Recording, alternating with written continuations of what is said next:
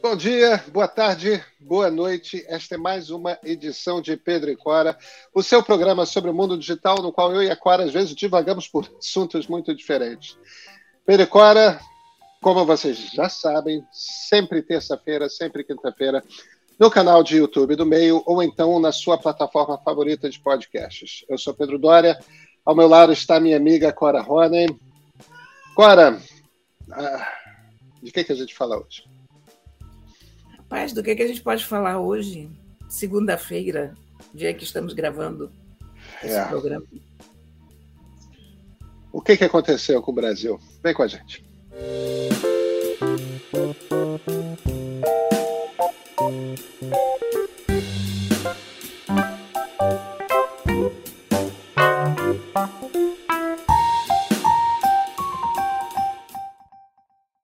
Cora Rony, você sobreviveu ao domingo?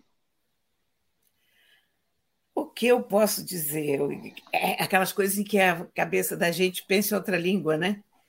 Eu imediatamente pensei, barely so, que é uma expressão em inglês que eu adoro, que significa de raspão Apenas, por um de raspão. Trio, é, é. Por, um triz, né?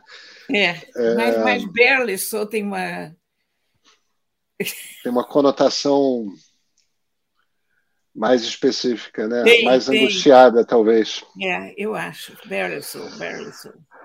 É. Sabe, eu tive uma eu tive uma sensação muito esquisita no no sábado eu e ali a gente já tinha comprado há muito tempo é, a gente tinha comprado ingressos para um, um show do Barão Vermelho hoje só se chama Barão no Circo Voador e quando eu comprei lá atrás logo que eles anunciaram eu não tinha me tocado que era na véspera da eleição e quando eu me toquei duas semanas atrás ah vamos de qualquer jeito tal é, porque é um show que tinha uma coisa especial no show, porque ele era no Circo Voador. E o circo está fazendo 40 anos na Lapa. Sim. E, e é 40 anos do Barão. E o Barão, o Paralamas, todas essas bandas surgiram no Circo Voador quando o Circo Voador era no Arpoador. Exatamente. É, então, aquela coisa me bateu uma coisa, ah, eu tenho que estar lá, imagina, o Barão se comemorando dos seus 40 anos nos 40 anos do circo tal. Isso é. é, é eu, eu, sabia que o Roberto Frejá tinha saído do, do Barão, não, não, não tinha ouvido ainda o novo cantor tal. Mas o ponto, o, ponto não é esse. É, é, eu estava levando a coisa como. Ah, vou com minha mulher para lá, a gente bebe umas cervejas, assiste um show de rock no circo e é, é a gente é, é, é, é, música da nossa geração, né, Cora? Então tem uma certa nostalgia de adolescência, tem uma, enfim, o, o ponto é a gente chamou um Uber 10 horas da noite. Eu entrei no Uber e o Uber pegou o túnel Rebouças. Quem conhece o Rio vai entender. Em vez de ele foi ir para um lado que poderia ir pelo aterro do Flamengo, ele foi por outro, pela cidade. É... Quando o Uber entrou no aterro do Flamengo, começou a me dar uma sensação, Cora, que eu nunca tinha sentido na minha vida. Eu comecei a entrar em pânico. Por quê? É, é, Medo, Cora. Eu comecei a sentir medo. O que, que eu estou fazendo fora de casa? Por que, que eu saí de casa? Tá de noite. É... Por que, que eu estou indo pelo centro da cidade de noite? Por que que... Eu, eu, eu, cheguei e eu, eu lá internamente segurando da onda, segurando, segurando, segurando. Ah era, era um medo desvinculado de eleições. Era aquele era um medo, medo. Eu ia dizer, medo. aquele medo normal de quem sai de noite no Rio de Janeiro. Não, mas, Cora, você não está entendendo. Eu não sinto medo de sair de noite. Eu não sinto medo de estar no centro da cidade de noite. Eu não sinto esse tipo de medo. Eu trabalhava no Globo. Eu saía do Globo, andava quadra, meia dúzia de quadras de noite com mais dois, três para ir para o botequim beber. não, não, você pode, você pode, como muita gente já disse isso para mim, dizer que eu era responsável. É, eu não sou uma pessoa que tem medo. Eu, eu, eu, não sou. Eu andava sozinha pelo centro de noite, imagina. Claro, imagina, eu já fiz isso trocentas vezes. É. É, numa delas fui assaltado. Eu estou brincando. Eu, hoje em dia, o meu medo se manifesta da seguinte forma: eu não tiro mais o celular da bolsa para fotografar como eu fazia. Eu, eu, sei que era um medo que era um pânico. E, e, e eu entendi síndrome do pânico é, naquele momento que. É, veja, é, eu já fui assaltado por estar andando sozinho no centro à noite, isso tem mais de 20 anos, e não deixei de andar no centro sozinho à noite por causa disso. Tipo, eu não sou uma pessoa medrosa. Eu não me considero uma pessoa medrosa, mas, mas me deu um pânico. Um pânico. É... De, de, de eu ter que me concentrar no ritmo da minha respiração para. E, e depois de um tempo já dentro do circo, eu comecei a acalmar. E o medo foi embora. E a gente, infelizmente, não gostou do novo cantor. Oh. Paciência. Mas, mas, mas talvez seja só um conservadorismo. Quem já teve Cazuza, quem já teve Frejá, é, é, duro o papel do rapaz. É, é... A gente assistiu um tanto do show e, e voltamos para para casa, já não estava mais com pânico, já não estava mais com medo. Mas foi... aí no dia seguinte, é aquelas coisas. Lembre-se sempre, Cora, porque o contexto é importante. Eu sou um freudiano, né? Eu, entendo muito pouco de Freud, mas eu sou freudiano e, e, e, e, algum tempo de análise e tal, então meio que vai moldando a sua cabeça sobre como você se compreende, compreende o, o mundo. E no dia seguinte, eu primeiro eu, eu lembrei é, é, essas coisas são todas engraçadas porque na sexta-feira eu tinha passado porque o, YouTube, o algoritmo do YouTube me indicou. Eu estou parecendo caótico, mas eu vou chegar a um ponto. O algoritmo do YouTube tinha me indicado uma, uma restauração daquela cena da dança do Metrópolis do Fritz Lang. Hum. É, que é uma cena que a robô, já, já mulher, sai toda sensual, seminua de dentro do. É um filme de 1927, 28 e tal. E é, e é uma cena colorizada com inteligência artificial e, e com uma música, um rock interessante. Estava muito interessante a, a, a, versão moderna ali do, da coisa. E aí, tudo bem, eu tinha feito isso. Aí, no dia seguinte, eu fui no show do Barão. E eu acordei no, no domingo, dia da eleição, com assovio. Que assovio é esse? Que assovio é esse? Que assovio é esse? E, de repente, ah, é o, o Peter Lorre em M, o Vampiro de Dusseldorf, assoviando um pedacinho de Per Gynt. E, e você sabe, eu, eu vi há muitos séculos esse filme, mas eu adoro Fritz Lang, que é um cineasta do expressionismo alemão, anos 20, anos 30, República de Weimar tal. Depois ele foi para os Estados Unidos. É, e, e, e, o Vampiro de Dusseldorf é, é, a história de um assassino em série. É um filme de 1931. Depois eu fui atrás. É... E, e, é o primeiro filme com som do Fritz Lang.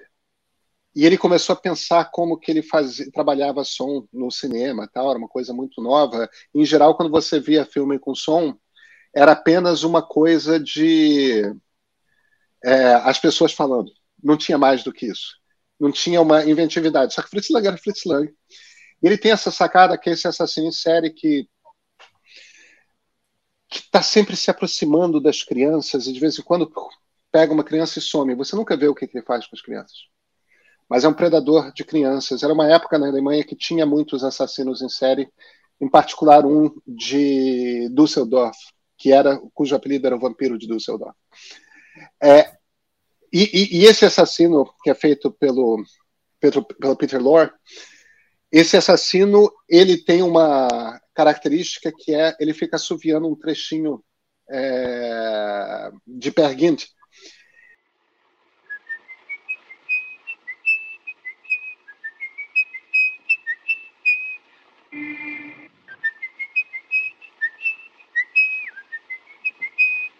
E do Grieg.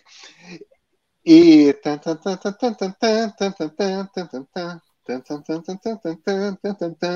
enfim, eu sou desafinado, mas enfim, mais ou menos assim. Teve muito é... icônico esse trecho. Teve, teve. Mas é o, assassino serial do M é, é, fica subindo. Então, às vezes, tem uma criança brincando na rua, tudo mais, e você não vê o assassino, mas você ouve no fundo uh, o, o assovio dele e você sabe que ele está lá. E, e, o que o filme faz, tem muito sucesso em criar essa atmosfera de que tem esse criminoso à espreita. E as pessoas não percebem. Tá todo mundo feliz, andando, tá todo mundo alegre e tal. E tem essa sensação desse dessa coisa que está espreita, esse, esse, esse e, e aí, pô, claro, eu vi Metrópolis, é, aí eu tô lembrando do Vampiro de Düsseldorf, outro filme do mesmo cineasta, com um cara que eu gosto muito e tal. Aí fui votar tal. E, e teve um momento no, na, durante a live da gente que aquele pânico começou a voltar. E, e aí, imediatamente, eu não, peraí, pausa, pausa, pausa. Aí, tipo, não, não entrou, não, não, não, não me dominou. Mas é, depois, com calma, eu comecei a juntar as peças. Foi o assunto do meu ponto de partida de ontem, que é Hitler tomou posse como chanceler em 1933, três, dois anos depois do Vampiro de Düsseldorf. E o que o Fritz Lang está fazendo ali, ele não está fazendo um filme sobre um assassino serial, que ele está fazendo um filme sobre o mal que está à espreita e ninguém está percebendo.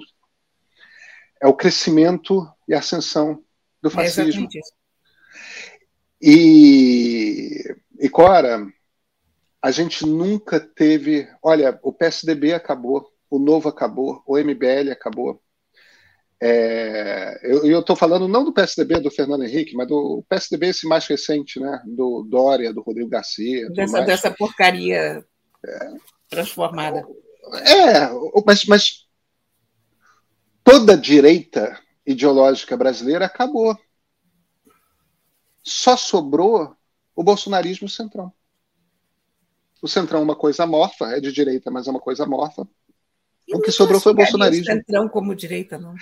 Eu, eu, acho eu, até que eles são conservadores, tá? mas, mas não, não importa. A, a, a, questão, no fim das contas, é que o Congresso que a gente elegeu é um Congresso muito mais bolsonarista que o de 2018. O Congresso muito mais é bolsonarista. É tenebroso. E, e a coisa que eu estava vivendo dentro da minha cabeça o tempo todo, aí bate o freudiano, mas é claro que é isso, é essa sensação de estar sufocado. O, o, o, o fascismo cresceu. E o, o fascismo. Existe um pedaço da sociedade brasileira que abraçou o fascismo. Enfim, desculpa, eu sei que eu dei uma volta muito grande, mas é, é, é era essa busca por tentar explicar o, o, meu. Como é que bateu em mim, sabe? A minha, a minha constatação foi menos povoada de simbologias que a tua, quer dizer. Eu... É, não, eu viajei. Eu, a minha, a minha, tipo, a cabeça foi, foi uma sensação de incredulidade diante. É, olha, eu me identifiquei muito com o comentário do Gabeira. Muito, muito. O Gabeira fez um comentário na, na Globo News. Eu, por acaso, eu estava na casa da minha irmã, com a minha mãe, netos, sobrinhos, então a gente não estava assim totalmente concentrado nas, nas apurações, quer dizer, aquilo era a televisão que estava ligada no fundo, mas com quatro crianças na sala, você não consegue não consegue prestar atenção em nada nas quatro crianças, né? Enfim.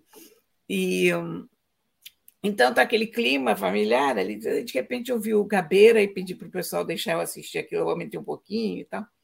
E o que o Gabeira falou essencialmente foi que ele estava muito impressionado com. Porque, como Gabeira, eu também não tenho uma, uma fé cega nas pesquisas, eu tenho muito uma, uma fé na minha intuição, ah, na minha leitura do país, no, na minha antena. E o Gabeira disse que era exatamente o, o caso dele também. E ele não tinha imaginado que o país estava tão à direita.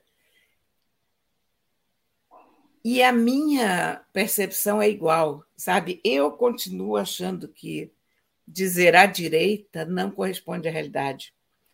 Uh, como eu acho que dizer conservador também não corresponde à realidade, porque, na verdade, o que a gente está vendo aqui é uma tomada reacionária, não é conservadora. O, o conservador, eu não tenho nada contra o conservador. Eu acho, aliás, mudança. que. Eu Ele não que quer a mudança, esses é. caras querem mudar. Exato, eles querem mudar para trás. É claro. Então, isso me assusta. Quer dizer, o conservador não me assusta. O conservador, eu acho que você precisa ter uma parcela conservadora na sociedade, pesos e contrapesos, né? Você tem que tem, tem que ter essa, esse equilíbrio, digamos. Mas o reacionário não. E eu acho que se a gente insistir em definir Damares como direita, um, Marcos Pontes como direita, essa, toda essa galera, Pazuello como direita, a gente está fazendo um desserviço ao país e à direita. Você me dizia, ah, vai defender a direita? Não, Mas, Clara, eu, eu defendo a língua, porque se a gente queima todas as, as palavras, daqui a pouco você não tem palavra. Daqui a pouco você fica restrito àquele negócio comunistas e fascistas, sabe? Mas, Clara, é, eu, eu acho que não tem nenhum problema de a gente chamar de direita, porque eles são de direita. Comunistas eles são de são esquerda. de direita, mas eles são extrema-direita. Ah, sim, sim. É, mas. Como eu acho mas totalmente eles, biruta. Mas, mas, mas esse, esse, esse é o ponto que eu tô que eu estava fazendo com tipo a, a, direita tradicional morreu. O que ficou é o bolsonarismo. Pois é. Eu, eu tive, então, eu, eu, tive, eu tive uma conversa com é, meio com debate com alguns cientistas políticos que eles estavam batendo muito na tecla. Eu, eu, eu viajei muito pelo Brasil, você sabe, esses é, por diversos estados. É, eu, tive, eu tive no Nordeste, eu tive no Centro-Oeste, eu tive no Sul. Eu não tive no Norte, eu moro no Sudeste. É, e, e, São Paulo eu frequento, eu moro no Rio, frequento São Paulo com frequência, mas aí é capital, que é um bicho diferente do interior do estado. Eu, eu já estava com essa sensação de que vocês não estão entendendo. Tem regiões no Brasil em que as pessoas é, se espantam quando você diz que você não é bolsonarista. É, você tem, tem uma coisa extremamente. É, é, eu dei uma, uma das palestras que eu dei em um dos lugares que eu fui, foi uma palestra mais pública, em que as pessoas podiam se inscrever, gratuita, as pessoas podiam se inscrever e, e. Eu recebi no dia várias, era no interior. É, eu recebi no dia várias mensagens pelo meu direct do Instagram. Olha, eu estava interessado, eu ia falar sobre tecnologia agora. É, eu estava interessado em ir, várias mensagens. Estava interessado em ir, mas vi seu Instagram, vi as coisas que você fala do nosso presidente, eu não vou. Eu não falo com petista, eu petista. é, então,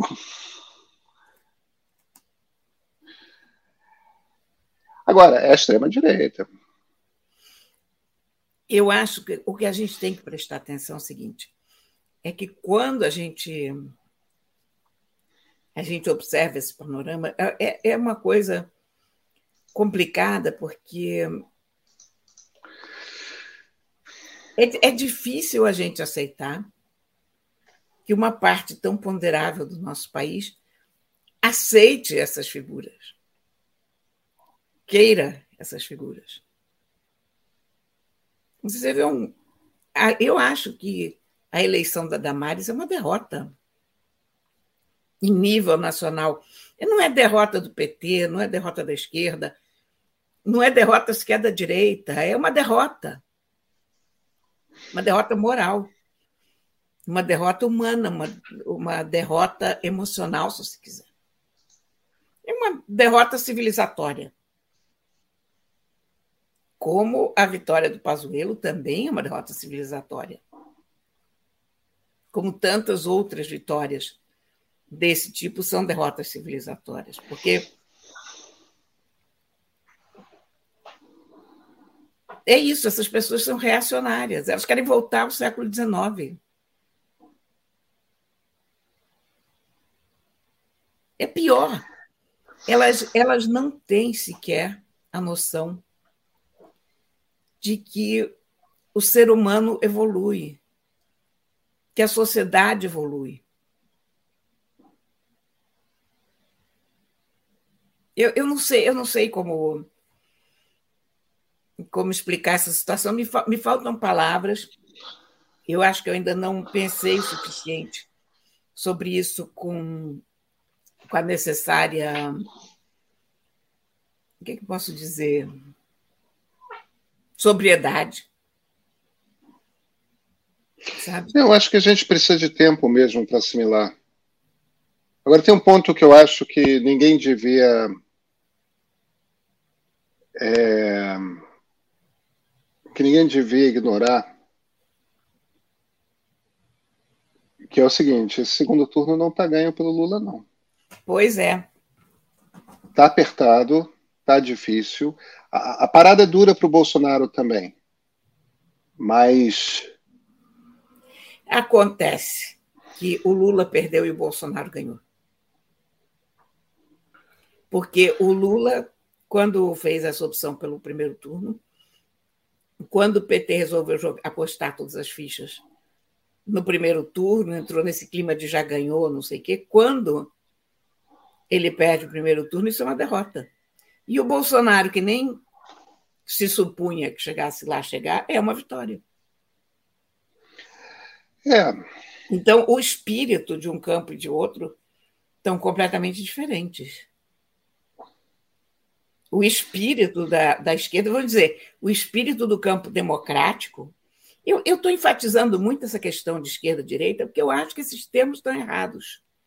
Eu acho que hoje usar as palavras esquerda e direita é um.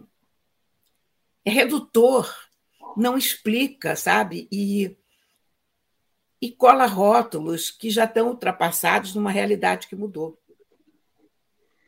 Então, eu sou contra usar as palavras esquerda e direita nesse contexto. Realmente sou. Mas, enfim, mas eu acho que o campo democrático aqui está derrotado. É, é um campo que vestiu o papel da derrota. E o campo do Bolsonaro, pelo contrário, a essa altura, vamos para cima deles. Ah. Cora, o que, que você tem de livro para a gente hoje? E eu tenho um livro que é maravilhoso, mas é muito bom.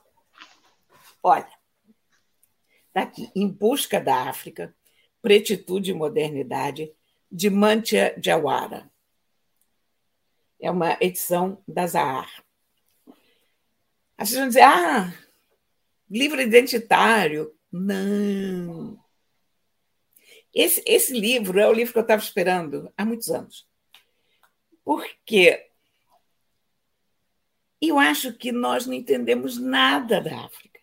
A gente desconhece a África num grau que não é brincadeira. E a gente está acostumado a pensar na África só em termos identitários.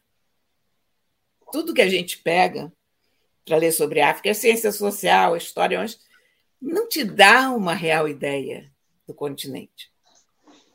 Então, Mantia Jawara nasceu no Mali. Quando era muito jovem, a família foi para a Guiné E quando o César Seco assume, a família dele tem que sair de lá. Vai para os Estados Unidos. Ele passa trinta e tantos anos sem voltar aos Estados Unidos. Ele é professor universitário nos Estados Unidos, ele é crítico de arte, ele é cineasta. Então, a visão dele é outro departamento. É muito interessante, porque é uma vista de fora, mas de dentro ao mesmo tempo. Então, você tem esse cara que passou 30 anos da sua vida nos Estados Unidos, mais de 30 anos. Ele é um homem da minha idade, 60 e tantos. E, mas ele é africano. Ele fala diversos idiomas africanos. Ele conhece muito bem a cultura africana, conhece os intelectuais africanos. E ele volta para fazer um documentário sobre o Mobutu Sese Seko e volta também em busca do melhor amigo de infância dele. Então, isso aqui, ao mesmo tempo, é um livro de viagem, é um livro de arte, é um livro de também ciências sociais no meio do caminho. É um retrato literário também da África. Fala dos grandes autores, dos grandes intelectuais africanos. É uma visão muito interessante e é o que eu buscava, sabe, em termos de, de diálogo africano. E ele, ao mesmo tempo, explica todas as teorias, o panafricanismo, e como ele se põe em relação a essas questões. E descreve os locais, como todo bom livro de viagem, ele, ele conta como é o lugar onde ele está, sabe? Eu vou te dizer uma coisa, eu adorei esse livro. Esse livro ah, se lê legal. muito bem. Ele, às vezes, quando ele entra por ciência social, qualquer coisa, ele dá uma certa caída. Mas aí tem uma coisa um segredo. A gente consegue pular umas partes, sabe? Se você não gosta daqueles pedaços, não leia. A parte em que ele está indo em busca do amigo, a parte em que ele encontra as pessoas, o relato do cineasta que ele é, é maravilhoso. Maravilhoso. Aí eu vou comprar agora. Eu super recomendo. É, não, estou convencidíssimo. E eu acho que você vai adorar esse livro. E aí eu vou mostrar para você o que, que eu mandei vir, só por causa de um outro papo que a gente teve, aquele papo do, do vaso sanitário, lembra? Aham. aí eu descobri que havia um livro chamado The Porcelain God, uma história social do Toilette, o Deus de porcelana, só sobre o vaso sanitário. Ah, aí que interessante. É. Esse eu talvez não compre, Cora. Pois é, não, eu estou te mostrando porque achei tão engraçado. Eu acho tão divertido isso no mundo, que as pessoas têm interesses tão variados, e que, de repente, uma pessoa escreva um livro sobre o vaso sanitário. O Dirt on Clean, eu entendo, eu comprei. Porque ali era um, uma história da limpeza, digamos, né? Mas eu fiquei fascinada com isso, eu vou ler e depois eu vou te contar que tal. Mas o, o Em Busca da África, eu super recomendo. Eu acho que é um livro que é, é, é, um livro que vai tão além da questão identitária, da questão racial. Ele é um livro sobre a cultura, sobre, sobre o mundo africano. É bárbaro. É muito, muito bom. Não, fiquei, fiquei empolgado. Vou, vou procurar. Vou procurar. E ele pra, escreve pra bem. Mesmo. Vou baixar no, vou baixar no Kindle. Então, você vai gostar, garanto. Ah, tenho certeza. Cora, nos vemos na quinta-feira? Com certeza. Então, nos vemos na quinta.